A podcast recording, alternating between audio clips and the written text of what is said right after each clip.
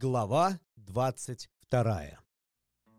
Добрый день! Сказал маленький принц. Добрый день. Отозвался стрелочник. Что ты делаешь? Спросил маленький принц. Сортирую пассажиров. Отвечал стрелочник. Отправляю их в поездах по тысяче человек за раз. Один поезд направо, другой налево. И скорый поезд, сверкая освещенными окнами, с громом промчался мимо.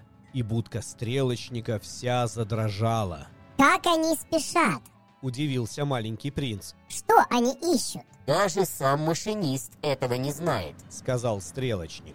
И в другую сторону, сверкая огнями, с громом пронесся еще один скорый поезд. Они уже возвращаются? Нет, это другие. Сказал стрелочник. Это встречный.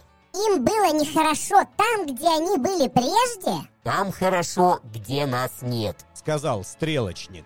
И прогремел, сверкая третий скорый поезд. Они хотят догнать тех первых? Спросил маленький принц. Ничего они не хотят. Сказал стрелочник. Они спят в вагонах или просто сидят и зевают. Одни только дети прижимаются носами к окнам. Одни только дети знают, что ищут. Промолвил маленький принц.